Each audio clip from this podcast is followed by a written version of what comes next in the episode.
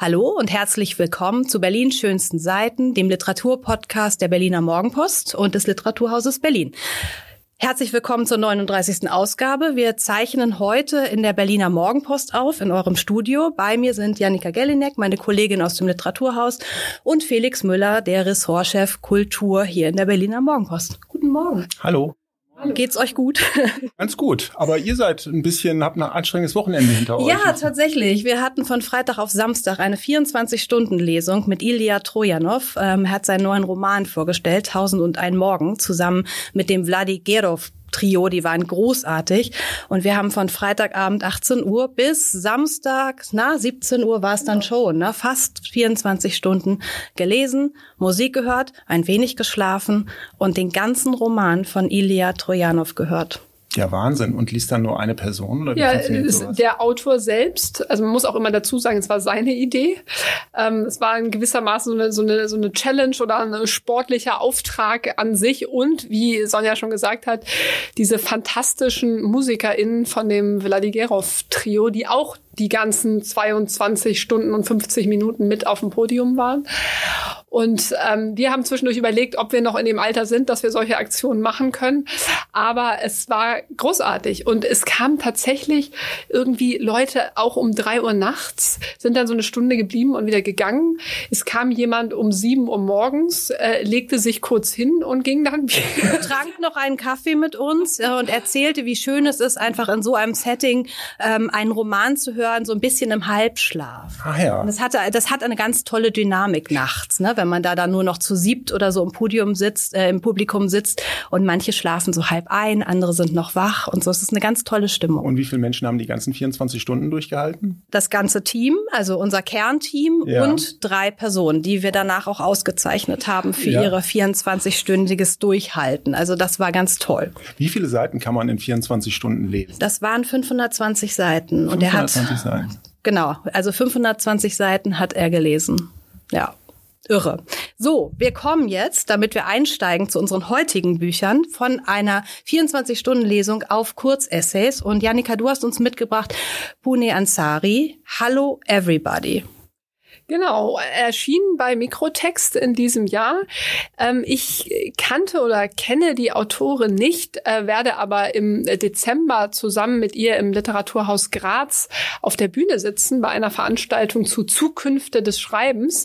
Und dann dachte ich, das ist doch mal interessant und eine gute Gelegenheit, mich jetzt mal mit ihrem zukünftigen Schreiben äh, auseinanderzusetzen. Und ich glaube, bevor ich irgendwas sage, lese ich euch einen dieser kleinen Texte vor, damit ihr so ein bisschen in den Sound reinkommt.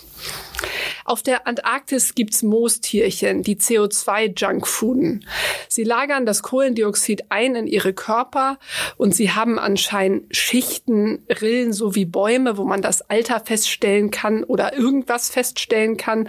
Und in letzter Zeit sind sie adipös geworden und bingen unseren Auspuff und werden dick. Vielleicht sollte man sie züchten und den Adipositas-Lurchen einen Staat bauen, einen Fetten, der die Welt rettet und ihnen Kathedralen der Dankbarkeit bauen, in denen wir sie worshipen. Und äh, das ist so ein bisschen der Sound, hervorgegangen offenbar aus Facebook-Posts. Also sie hat schon ein, äh, ein, ein Buch veröffentlicht namens Hoffnung, ähm, was auch aus solchen Posts besteht. Und ähm, das ganze Buch ist in, diesen, in dieser kurzen Form abgefasst. Und ähm, es handelt eigentlich von allem und von nichts. Äh, von Gott, der Aufforstung, äh, Spaghetti mit Pesto, äh, Rolling Stone-Fans, äh, äh, alles Mögliche und, und nichts. Und du hast es gerade schon so, so eben nebenbei gesagt, Sonja, so ja, jetzt gehen wir zu Kurzessays. Ich habe viel über die Form nachgedacht und ähm, schicke vorweg, dass ich ziemlich beeindruckt war, wie gut das funktioniert. Also aus den Facebook-Posts heraus destilliert. Ich kann es nicht vergleichen, habe also diese Facebook-Seite nicht mehr gefunden, weiß nicht, wie sehr es jetzt zusammengebaut oder konstruiert ist. Aber wie ihr gehört habt, total gegenwärtige Sprache sehr gegenwärtige Themen. Wieder eins der Bücher, wo ich neugierig wäre, wie man das in, in zehn Jahren liest. Ähm, aber darin ist auch so ein gewisser Mut. Einfach, ich äh, mache ein, ein ganz kondensiertes Gegenwarts, ähm, ja, Kondensat ist jetzt doppelt gemoppelt, aber ähm, ohne behaupte ich jetzt mal, darüber hinausgehenden Anspruch. Und was ganz lustig war, ich äh, habe einen gerade äh, literarisch sehr gebildeten Freund zu Gast, mit dem ich kurz darüber gesprochen habe. Und er so, ja, das ist ja ganz lustig, das ist so ähnlich eigentlich wie dieses Helmut Krauser Projekt vor irgendwie 15 Jahren. Der hat ja so in zwölf Jahren, glaube ich, zwölf Monate dann in ein Buch verdichtet, was, wieder so eine geile Attitüde, Substanz heißt, also aus diesen Tagebüchern und oder halt Sloterdijk, Zeilen und Tage Zeilen heißt es, glaube ich. Und da kommt dann so dieser riesige Anspruch daher einer großen Dokumentation unserer Zeit. Also man muss sich dann nur mal den Klappentext äh, bei Surkamp durchlesen. Und alles das ist Mikrotext nicht. Hello everybody. Und das hat mich total angesprochen mit der natürlich, mit der Frage, die ich dann natürlich sofort an euch weitergeben wollte, ne, ist das Literatur? Oder was sind das für literarische Formen, wie man sie ja jetzt manchmal eben bei Instagram oder, oder Facebook beobachten kann, ne? wo ich finde, die Texte eigentlich immer länger werden und oft selbst schon wie so Kleinstessays sind. Vielleicht können wir ja voranstellen, bevor wir versuchen, diese Frage zu beantworten, dass Mikrotext ja tatsächlich ein ganz mutiger und besonderer Verlag ist. Also Nicola Richter, die Verlegerin, ähm, sich wirklich traut, eben diese neuen Textformen dann auch zu publizieren, also vielleicht aus dem Netz auch herauszunehmen und in Bücher zu binden. Ähm, da hat sie, glaube ich, da ist sie wirklich eine Pionierin und eine Vorreiterin. Ähm, ja, magst du einmal zu dieser kurzen Form was sagen? Ist das, ist das was für dich oder mit, mit diesen Texten, die sozusagen aus dem Internet kommen, kommend dann in ein Buch gebunden werden? Ja, unbedingt. Also ich ähm, habe mir dieses spezielle Buch jetzt noch nicht genauer anschauen können, aber es gibt natürlich literarisch hochinteressante Möglichkeiten durch die sozialen Netzwerke, die es vorher in der Form nicht gegeben hat. Äh, Interaktion ist nur ein Beispiel, würde mich auch interessieren, inwiefern Interaktion in diese Texte einfließt. Das ist ja ein elementarer Bestandteil äh, von literarischen Äußerungen im Netz. Äh, Kombination von Bild und Text ist irgendwie auch was komplett Neues. Ne? Also jeder ist eigentlich seine eigene Fotoagentur geworden inzwischen. Ja. Ne? Viele illustrieren auch. Also es gibt ja auch wirklich Übergänge der Genres, die hochinteressant sind. Ähm, ich weiß nicht genau, ob das, äh, ob das altehrwürdige Medium Buch äh, zwischen zwei Klappentexten, das ja immer so einen Werkcharakter hat, so eine Abgeschlossenheit, ob die nicht im Grunde genommen im Widerspruch steht zu dem, was äh, sich mit den sozialen Netzwerken aufgetan hat, nämlich so eine generelle Unabgeschlossenheit des Diskurses. Mhm. Ne? Also der lebt ja und deshalb interessant, weil er nie aufhört und eigentlich auch keinen richtigen Anfang hat und kein Ende. Ähm, das, äh, aber als Form äh, finde ich das hochspannend und es ist tatsächlich auch was anderes als, du hast ja schon zwei Beispiele genannt, Reinhard Götz würde mir noch einfallen, Abfall mhm. für alle, der ja auch, ich glaube, noch in den 90ern äh, Tagebuch geführt mhm. hat im Netz. Ähm, aber da hat es eben tatsächlich, da war das Netz eigentlich nur die Hülse für eine alte Form. Ne? Also ich habe einen das war ja auch begrenzt, zeitlich begrenzt von vornherein. Also es war wie ein Buch, das irgendwie, das man vollschreiben kann und wenn es voll ist, ist das Buch fertig. So. Ja. Aber das ist, glaube ich, was anderes als diese Form, die auf eine ganz anarchische Weise eben nie mit sich fertig wird. Also meine Frage eigentlich an dich wäre auch gewesen mit diesen ähm, mit diesen Zeichnungen, ob du dazu noch mal kurz was sagen könntest, weil das sind ja sozusagen nicht nur Texte, sondern auch Zeichnungen und ob die eigentlich so eine eigene Erzählung sind oder ob die ergänzend sind, waren die wichtig für dich beim Lesen? Nein, also oder waren nicht so wichtig. Ich finde sie sehr lustig. Sie stammen von der Autorin selbst. Ich glaube aber eher die oder was was was Felix gerade schon so aufgeworfen hat, ähm, fehlt nicht eigentlich ne in dem Moment, wo man so das ne den Text zwischen zwei Buchdeckeln hat, ähm, dieser dieser dialogische Charakter der der der sozialen Medien. Und da hat sie also das ist eins war einer meiner Lieblingsstellen. Sie stellt sich das eher so vor ähm, vor zehn Jahren oder so im Internet. Irgendein Boyfriend liked auf Facebook jedes einzelne Posting und jeglichen sinnlosen Content von irgendeiner halt guten Freundin auf Facebook und nichts von der eigenen Freundin. Und dann entspinnt sich so ein Dialog, ja komm, das wird doch gar nichts bedeuten, ey, vergiss es, macht nichts. Und dann stellt sie das gegenüber, irgendwer liked heute irgendwas und dann so Zitat. Ich sehe, einige von euch liken XY. Ich weiß nicht, ob ihr mitbekommen habt, dass die Person irgendwas über irgendwas in Zusammenhang mit irgendwas gepostet und auch geliked hat. Andere Seiten zum Beispiel bla und bla. Also ich wollte nur darauf hinweisen, gell, falls das noch nicht alle wissen. Ich finde das problematisch in folgender Hinsicht. Dann kommen zehn Seiten. Und das ist toll. Das ist total toll. Ich weiß aber nicht, ob man das sozusagen in zehn Jahren noch versteht. Also sozusagen so einen ganzen mhm. Diskurs. Und hier persifliert persifliert sie das so ein bisschen, ja. was halt auch toll ist. Also sie macht es als als Wienerin, ne? also es kommen eben immer äh, permanent ähm, Austrizismen äh, darin vor, die das zum Teil dann noch, noch zuspitzen, wie ich finde. Ähm, das heißt, dieses Dialogische wird mit aufgenommen, ohne dass sie jetzt, keine Ahnung, ne, die ganzen Kommentare oder sowas abbilden würde. Und es hat dann aber eben auch, dass wir sozusagen mal auf der, auf der, auf der anderen Seite ähm, äh, so dieses, ne, was nur Bücher können, dann wird ein Satz sozusagen typografisch total aufgewertet. Ähm, was ich meine, den finde ich jetzt auch ganz lustig. Bald kann man Zitat, fünf Stunden pro Tag nicht im Internet sein, als Residency einreichen, was ich auch ziemlich lustig finde. Aber du kannst halt alles, ne, sozusagen, wisst ihr selbst, ein Satz auf einer leeren weißen Seite wirkt natürlich gleich wie irgendwas mega hat Bedeutung, hat, ja. hat Bedeutung ja. allein durch, ne, durch, durch die Typografie. Das kann man natürlich ne, im äh, Facebook oder Instagram in der Form nicht erreichen, ebenso mit den Zeichnungen. Ne, also das Buch äh, äh, wertet automatisch den Gebrauchstext auf, lässt ihn aber vielleicht auch noch mal auf einer neuen Bühne erscheinen. Und ich habe eben mit, also konnte jetzt gut mit diesem, mit der, ne, mit der Gattungs, mit der Gattungsbezeichnung, ne, Gebrauchslyrik, Gebrauchsessays, ähm, ist eine tolle Gegenwartsdiagnose mhm. ähm, und will, glaube ich, auch einfach nicht mehr sein. Ähm, eine Ausnahme noch, und wenn man es jetzt vielleicht ganz genau liest, vielleicht findet man da auch mehr Bezüge. Sie macht so ein wahnsinnig lustiges Gedicht, das ich gar nicht vorlesen kann, aber mein kleines und großes ist pst, uff, der Tuch.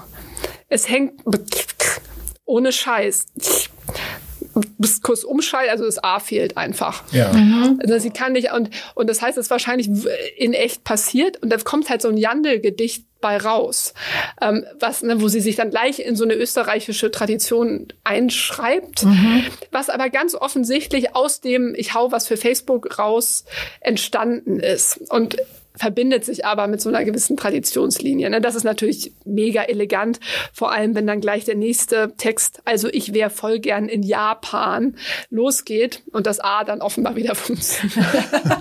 sie hat das A wiedergefunden. Das A ja. äh, funktioniert immer, sie muss irgendwie Apropos gefunden, du hast die Texte aber nicht mehr im Netz gefunden. Also da sind Nein. sie jetzt nicht mehr, weil ja, sie äh, bei Facebook waren äh, oder bei nicht. Instagram also da, da, waren. Muss ich mich ja auch als ne, irgendwie äh, fast schon Boomer outen, also also dass ich irgendwas im Netz nicht gefunden mhm. habe, heißt nicht, dass es da nicht okay. ist.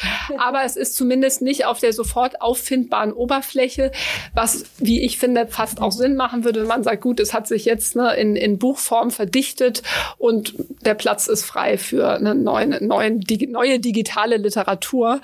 Ähm, aber genau, das, das kann, kann man auch noch einer genaueren Überprüfung ähm, okay. unterwerfen. Also ich finde es sehr spannend, wenn die Literatur auf diese Form darauf reagiert. Es haben sich ja mit den sozialen Netzwerken auch ganz neue ähm, Formen des, Inter des Interagierens zwischen Menschen herausgebildet. Dinge werden aus Zusammenhängen gerissen ähm, und in neue Zusammenhänge gestellt.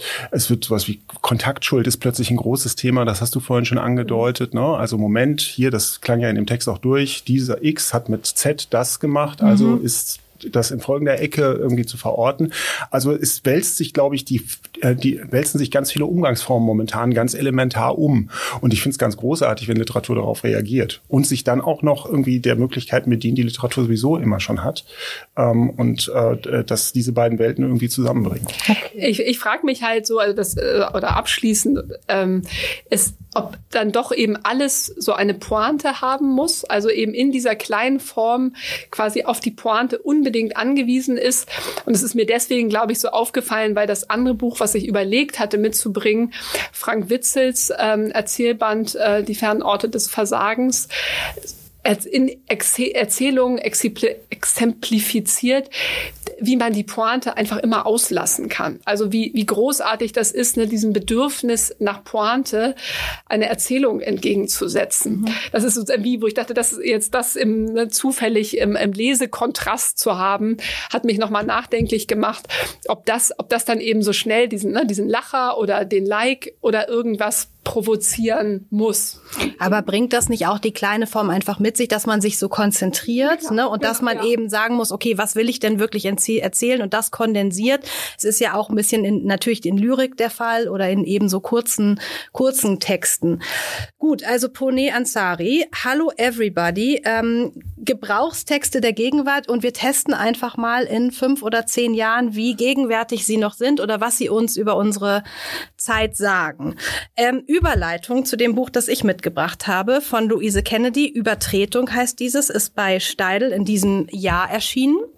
Ähm, Louise Kennedy war auch bei uns. Sie ist eine irische Autorin ähm, und sie war im Oktober bei uns, hat mit Bernhard Robben über ihren Roman gesprochen. Ein sehr schönes Gespräch, das sie auf Englisch geführt haben und äh, zwischendrin wurde ein bisschen auf Deutsch gelesen. Ist ja auch immer ganz schön, wenn man dann sozusagen die Autorin im Original hört.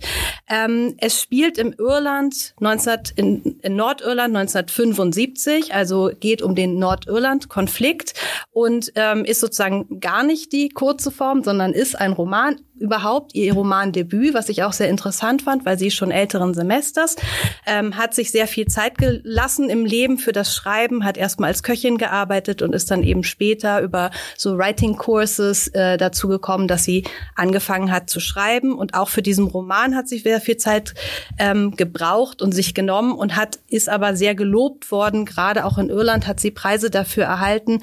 Auf Englisch heißt er Trespasses, was mir noch ein bisschen besser gefällt als Übertretung, weil es eben um diese ganzen verschiedenen Übertretungen, es geht eigentlich genau um den Plural zwischen diesen verschiedenen ähm, Gesellschaften, die sich in Nordirland da äh, begegnen, geht. Die Geschichte wird erzählt aus Sicht von Kushla Levery. Das ist eine 24-jährige Katholikin, Lehrerin in Belfast, die zusammen mit ihrer alkoholkranken Mutter in einem Vorort von Belfast lebt. Ihr Vater ist äh, verstorben. Der Bruder führt die, den Familienpub äh, dieser Familie weiter nach dem Tod des Vaters. Und diese Kuschler äh, fängt eine Affäre an mit einem verheirateten, wesentlich älteren Protestanten. Er ist Strafverteidiger, ähm, ist auch eher ein, ja, ein jemand, der versucht, ähm, zwischen den Protestanten und den Katholiken in dieser, in diesem wirklichen blutigen Bürgerkrieg, wie wir uns vielleicht alle erinnern oder zumindest versuchen jetzt mal zu erinnern, ähm, zu vermitteln. Und sie verliebt sich in diesen Mann, er verliebt sich in sie, sie beginnen eine Affäre, eine Liaison und ähm, die ganze der ganze Roman läuft darauf hinaus, dass es am Ende alles sozusagen in einem fürchterlichen Desaster explodiert. So viel darf man schon mal sagen. Ähm, und was so toll ist, ist, dass, ähm, dass es Louise Kennedy gelingt, diesen Nordirland-Konflikt, den ich jetzt ehrlich gesagt nicht mehr so auf der Rolle hatte. Ich musste natürlich doch auch wieder nachlesen, wer war noch mal auf wessen Seite und wie ging das noch mal und wie hat sich das alles zugetragen, anhand dieser einen Familie oder sogar dieser einen Liebesgeschichte zu erzählen. Also das heißt, wir folgen diesen, dieser Liebe durch den Roman und dieser Geschichte und kriegen dabei mit, wie eigentlich die Stimmung, die Atmosphäre, das Problem, die gesellschaftlichen und politischen Konflikte im Nordirland 1975 waren. Es geht auch, spielt auch nur in diesem Jahr. Ähm, sie hat erzählt, dass Sprache eine ganz wichtige Bedeutung hatte und auch immer noch hat. Also das heißt, anhand von Sprache können die jeweils anderen schon erkennen, bist du eine Katholikin oder bist du ein Protestant. Ähm, was ich sehr interessant fände, weil für die gleichen ähm, Bezeichnungen eigentlich andere Worte verwendet werden. Also das fängt schon an bei sowas Wichtigen wie dann im Agreement von 1998, ne, Good Fridays Agreement, sagen die Katholiken und die Protestanten sagen Belfast Agreement. Also alleine schon da gibt es so eine andere Bedeutung. Ähm, genau, und das ist, äh, hat sie in diesem, in diesem Gespräch vor allen Dingen besonders erzählt. Ich fand es auch ganz interessant zu sehen, dass in Nord der Nordirland-Konflikt The Troubles genannt wurde. Wusstet ihr das? Also The Troubles klingt mir ja doch etwas euphemistisch für einen Konflikt, der irgendwie von den späten 60ern bis in die späten äh, 90er gedauert hat und 3500 Tote mindestens mit sich gebracht hat. Also da finde ich The Troubles schon, schon etwas wenig. Genau, sie war eine tolle Erzählerin bei uns im Haus. Ähm, ich finde den Roman auch sehr schön übersetzt. Habe ich den Übersetzer schon erwähnt. Claudia Glenewinkel und Hans Christian Oeser haben zusammen übersetzt. Und ähm, ja, es ist ein, ein wirklich ein rundes Buch und heute aktueller denn je aufgrund dieser Bürgerrechtskonflikte, ähm, die, die wir ja auch überall wieder aufkeimen sehen. Nach der Übersetzung hätte ich jetzt zuerst gefragt, weil ich mir, sie mir sehr schwierig vorstelle. Also das Irische habe ich so ein bisschen im Ohr, ohne es gut zu kennen, aber ich weiß, dass sich äh, es ja doch elementar von dem Englisch unterscheidet, das wir in der Schule so beigebracht kriegen. Und ähm, ist das, wie, wie löst man das? Meistens wird es ja dann schwierig, wenn äh, anhand der Sprache von Protagonisten soziale äh, Schichtzugehörigkeiten erkennbar mhm. werden. Ne? Also Slang, äh, ähm, äh, Schimpfwörter und dergleichen mehr. Ist das überzeugend gelöst? Wie, wie findet das hier statt? Also ich muss dazu sagen, es ist aus dem Englischen übersetzt, also nicht aus dem Irischen. Und es kommen aber doch jede Menge irische Ausdrücke vor, die auch zum Teil dann gar nicht übersetzt werden, also einfach im Irischen stehen gelassen werden, beziehungsweise elegant übersetzt werden, indem der, der Mann, in den sich die äh, Kuschler äh, verliebt, das ist, äh, der heißt Michael, der ähm, möchte Irisch lernen und sie bringt ihm und seinen Freunden Irisch bei. Und darüber sitzen wir als Leser und Leserinnen sozusagen immer diesen Irisch-Sprachstunden bei und lernen ein wenig über diese Sprache, die zum Beispiel kein Nein kennt. Im Irischen gibt es kein Nein. Das wird umschrieben. Es gibt nicht das Wort, also möchtest du einen Tee? Nein, das müsstest du anders umschreiben. Und so, solche Dinge werden eben über diesen Sprachkurs ein wenig einem beigebracht oder näher gebracht als Leserin. Das ist ganz schön. Ist das ist interessant. Ist das aus Höflichkeit so? Und wie lehne ich den Tee denn ab im Irischen? Ich muss das umschreiben. Ja? Ich, ich möchte lieber nicht. Ich möchte lieber keinen Tee. Ich möchte lieber wie auch immer. Also es gibt aber nicht die Möglichkeit zu sagen Nein. Was ja äh, auch ganz andere Probleme mit sich führen kann. Ne? Aber genau, solche Dinge. Also so sprachliche Dinge, die, die behandelt sie dann in dem Roman eben auch. Das, was Sprache trennt oder wo Sprache Menschen trennen kann, aber das auch, wo es zeigt, wie interessant das ist, wie unterschiedlich Sprachen sind. Aber findest du, also ich fand es gerade total interessant, was du über The Troubles gesagt hast, weil die anschließende Frage wäre ja, okay, wie müsste man es denn bezeichnen?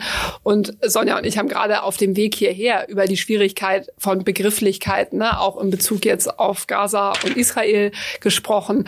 Und wie kann man so also ich finde es jetzt so eine Frage, weil mir das jetzt bei Lektüren ganz oft so geht, ne, dass man so sofort diese Übertragung macht und ne, sich versucht, das zu nehmen, was man jetzt zur Gegenwartsbewältigung braucht. Würdest du es denn dann eher als historischen Roman lesen? Weil man sagt ja immer so schnell, das ist ganz aktuell.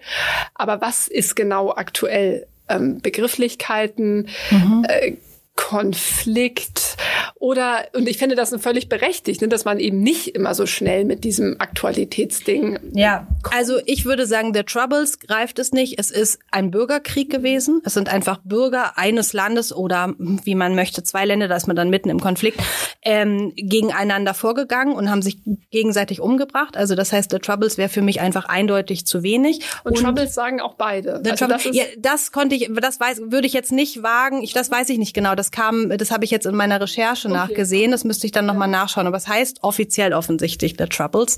Ähm, und ich würde sagen, es ist es ist ein historischer Roman, ganz klar markiert. Und es ist auch, es fängt auch an, es hat einen Prolog und einen Epilog ähm, und es beginnt eben in der äh, in der Jetztzeit oder 2015, glaube ich, mit einem ganz kurzen Prolog und einem ganz kurzen Epilog, wo halt klar ist, das ist sozusagen eingebettet und das da drin ist auch vorbei. Also die 60er bis 90er, die sind auch vorbei. Sozusagen, wir sind jetzt in einer anderen Zeit und dadurch ist, finde ich, sehr klar markiert, nein, das ist eine historische Episode gewesen. Das sind Jahrzehnte gewesen, die waren grauenhaft, aber jetzt ist das anders in Nordirland und Irland und das wissen wir ja auch.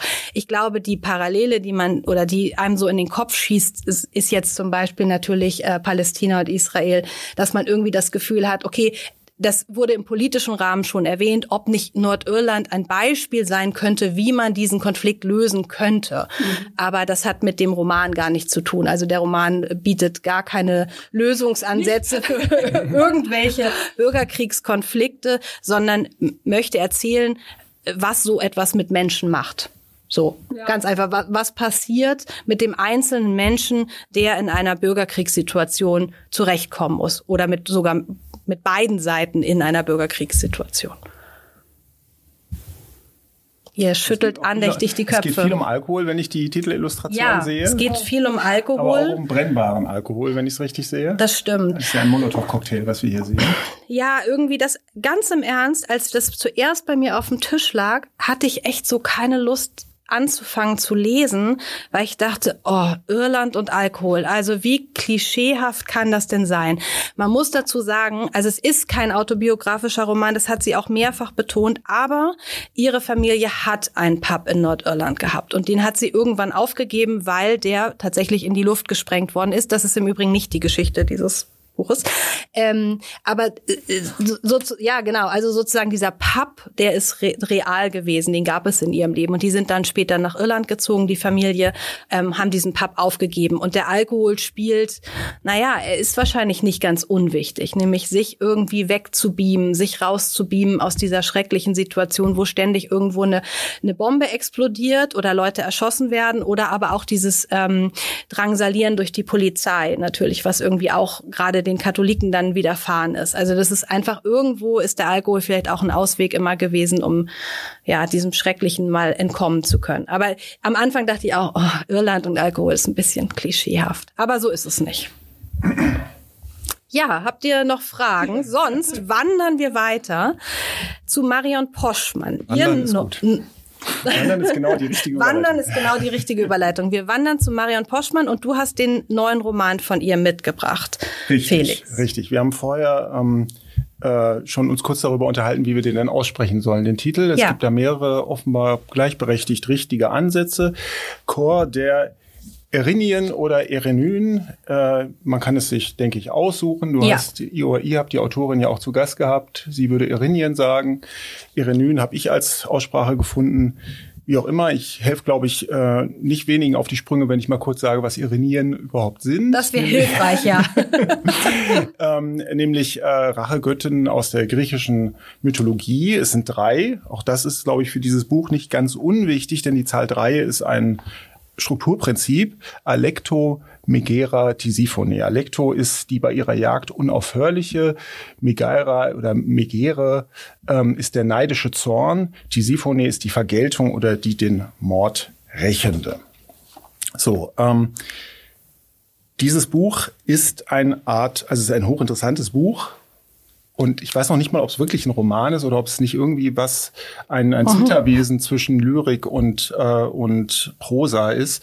Ähm, es ist auf jeden Fall hochinteressant und man kann es, also ich habe es zweimal gelesen, ich bin jetzt bei der dritten Lektüre und ich finde immer wieder neue Hinsichten darauf und ich bin gespannt, was du gleich dazu sagst. Ich versuche mal kurz darzustellen, worum es so ungefähr geht. Das ist bei diesem Buch wirklich nicht einfach. Das ist nicht einfach. Die Frage ist auch, ob das so wichtig ist, worum es geht.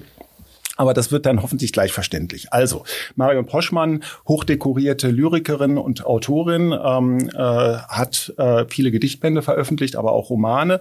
Unter anderem 2017 ein Roman äh, namens Die Kieferninseln mit einem sehr interessanten Plot. Es geht darum, dass ein Mann, äh, der ähm, äh, universitär an der Barttracht äh, von Gottheiten forscht, eines Nachts träumt, seine Frau habe ihn betrogen.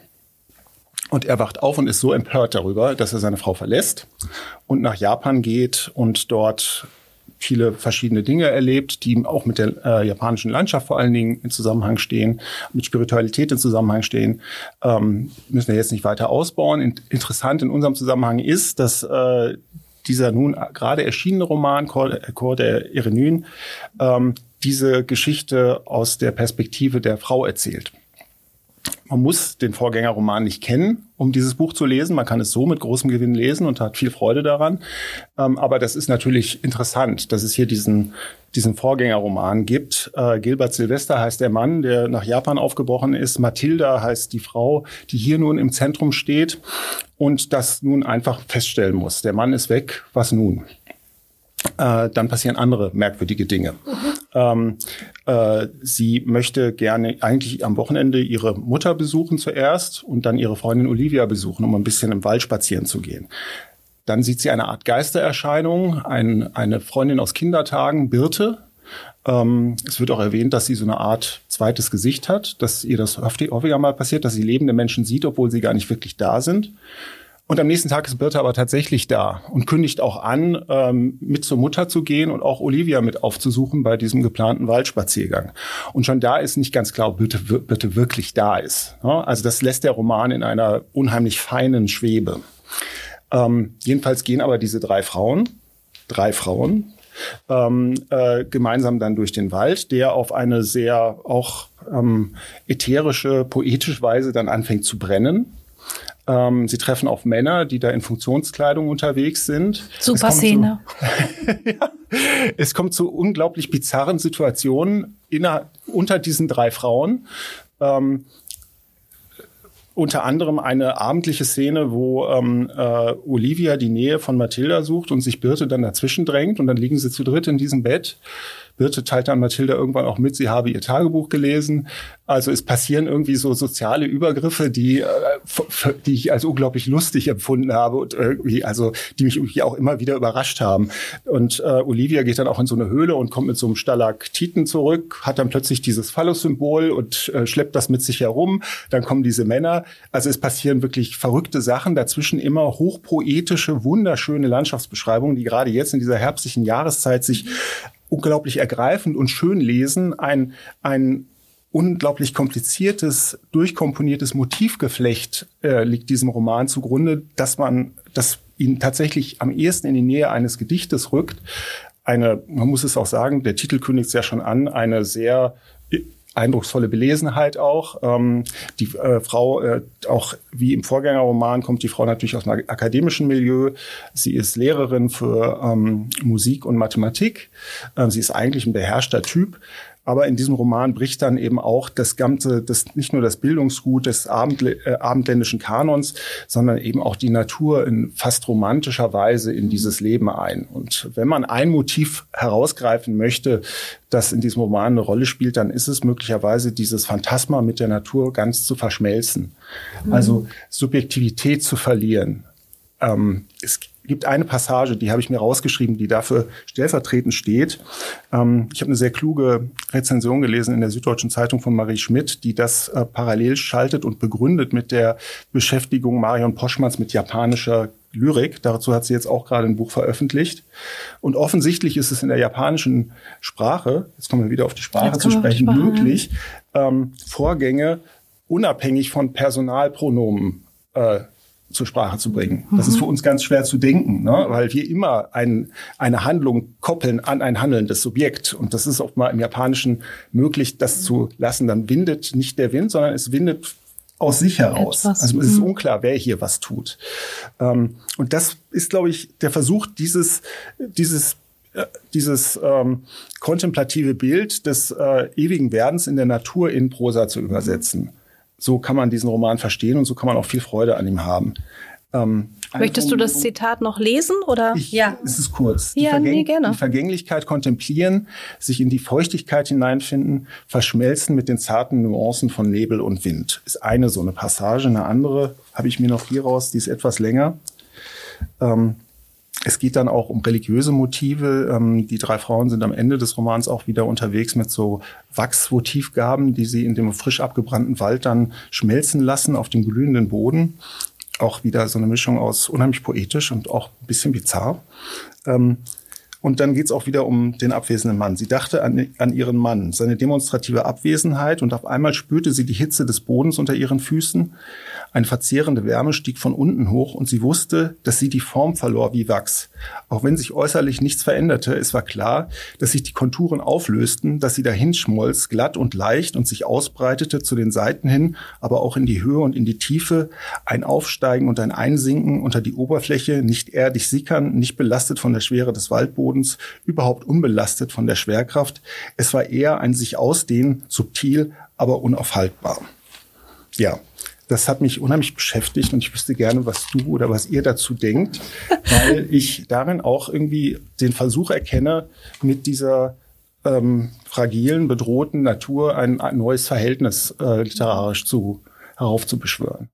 Ja, ich finde das spannend, dass, es, äh, dass du gesagt hast, es ist schwer, den zusammenzufassen äh, im Plot, in der Handlung und dann hast du doch ziemlich viel ähm, nennen können, was da drin vorkommt. Und trotzdem muss ich auch sagen, mein Leseerlebnis ähm, war vielleicht ein ähnliches. Also ich bin, habe angefangen zu lesen und habe verzweifelt nach der Handlung und nach dem Plot gesucht und ähm, habe erst, als ich das aufgegeben habe, angefangen, dieses Buch zu genießen. Also ich würde auch wirklich Roman, weiß ich, es ist wirklich egal, was für eine Kategorie das ist. Es ist ein großartiger Text, es ist sprachlich total faszinierend. Ich finde alleine schon die zwei Zitate, die du vorgelesen hast, ähm, zeigen das. Man muss sich aber, oder musste ich jedenfalls, mich da so richtig reinfallen lassen. Also es war so ein, ein Hingeben an den Text und nicht danach zu suchen, was ist denn jetzt mit diesem Mann? Und wer sind denn jetzt diese drei unterschiedlichen Frauen? Und äh, sind das jetzt diese drei äh, Irinien? Oder ist es, äh, haben die überhaupt diese Attribute dann?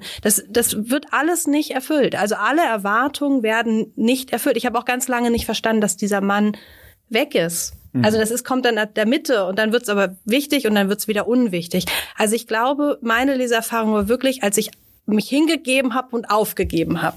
Dann, als, ich, als, ich mich aufgelöst habe in den Buchstaben in Wachs, dann habe ich gemerkt, wie brillant das ist. Es ist auch meditativ. Ja. Ähm, es ist irgendwie, äh, es ist wirklich eine ganz tolle Leseerfahrung. Aber bitte, bitte sucht nicht nach dem Plot, weil der Plot ist ja, es gibt eine Rahmenhandlung, möchte ich sagen, aber er ist unwichtig. Ja, es ist total spannend eigentlich. Ne? Also jetzt, ich, ich habe ihn nicht gelesen, aber von dem, was ihr sagt, wie unglaublich konditioniert wir sind auf diese Form ne, einer bestimmten Dramaturgie. Ich weiß gar nicht, ob es nur Plot ist, aber wenn du gleich so fragst, ja, was ist denn mit dem Mann? Das muss halt irgendwie aufgelöst werden und es kann ja bis zu so einer physischen Unbehaglichkeit gehen, wenn einem das nicht aufgelöst wird. Ja. Und warum? Ähm, also müsste man nicht sofort sagen, okay, super, Kanon, Schullektüre, dass man gar nicht erst da reinkommt, ne, in, in so ein gewisses, äh, weiß ich nicht, ne, ob seit der griechischen Tragödie vorgegebenes Schema an, ne, wie hat sowas aufgebaut zu sein. Und deswegen ist es ja auch eigentlich besonders elegant, ne, dass es sozusagen so die Antike so ranzitiert und das dann in sowas ganz gegenwärtigen ähm, Japanischem aufgelöst mhm. wird. Das ist natürlich sehr, sehr charmant spannend. Aber komisch, oder? Also, dass, dass selbst wir, die viel lesen und unterschiedlich lesen, doch eigentlich so eine ganz, ganz bestimmte Form erwarten. Ja, die macht es einem ja auch so einfach. Ne? Das wäre jetzt das einfache ja. Lesen gewesen. Und es ist nicht einfach, da reinzukommen, weil du erstmal verstehen musst, dass es keine Wege sind, die wir schon gegangen sind. Also ich, ich erinnere, ich habe die Kieferninseln auch gelesen, aber muss sagen, dass das länger her ist, wahrscheinlich 2017 oder 18, relativ früh. Und die habe ich super gerne gelesen, das habe ich noch erinnert. Und ich habe das mit diesen Parallelgeschichten auch gar nicht verstanden. Es ist aber auch wirklich nicht wichtig. Also man kann beide Romane, beide Texte unabhängig voneinander lesen. Ähm, ja, weiß ich nicht. Also das ist irgendwie ein das ist auch ein Experiment. Sie konnte auch viele Fragen oder wollte nicht, konnte oder wollte sie nicht beantworten auf der Bühne. Sie hat sich nicht verweigert, darum geht's nicht. Eine sehr, sehr freundliche, zugewandte Autorin, auch auf der Bühne. Also das ging nicht um Verweigerung, sondern es ging darum, dass sie man viele Dinge auch nicht wusste und das auch so gesagt hat, das weiß ich nicht, warum das so ist und das weiß ich auch nicht. Und es ist aber nicht prätentiös gemeint gewesen oder irgendwie arrogant, sondern es ist wirklich, ich glaube, sie wandert durch ihre Texte ähnlich wie man als Leserin durch die diese Frauen, Texte wandert. Ja. ja, wir haben ja vor einigen Monaten, vielleicht ist es sogar schon ein Jahr her, diesen dicken Roman von Bret Easton Ellis äh, gelesen. Ja. Ne? Und ich glaube, ich habe den in schnellerer Zeit durchgelesen als dieses Buch. Interessant. Immer wieder dazu führt, dass man an, an stehen bleibt, überlegt, wie diese Figuren im Wald ähm, und diesem Wind zuhört und äh, diesen poetischen Beschreibungen lauscht. Und es ist wirklich kein Buch, das man schnell durchlesen kann aus meiner Sicht, sondern eines, das einen lange, lange Zeit begleitet und wo man immer wieder reinschaut. Natürlich lese ich sowas im Vorfeld eines Podcasts auch mit dem mit mit der Frage, was erzähle ich denn da? Ne?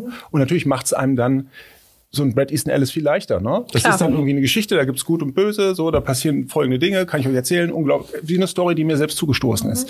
Hier wird ein ganz anderes Arsenal an literarischen Möglichkeiten ausgelotet und ausgeschöpft. Ähm, und äh, das ist, äh, steht dann auch, finde ich, so angenehm einzigartig in der Gegenwartsliteratur da. Sowas findet man ganz selten. Das ist kein realistisches Erzählen, sondern das ist was anderes ich würde es auch gar nicht in irgendwelche Schubladen stecken wollen. Also es hat irgendwie schon was von magischer Realismus steht, glaube ich, im Klappentext. Ja, aber es ist so schön. Ich finde, also lass es doch ruhig ja. so stehen. Also ich finde das eigentlich, was ihr beide sagt, das sind doch alles diese allerhöchsten Qualitätsmerkmale.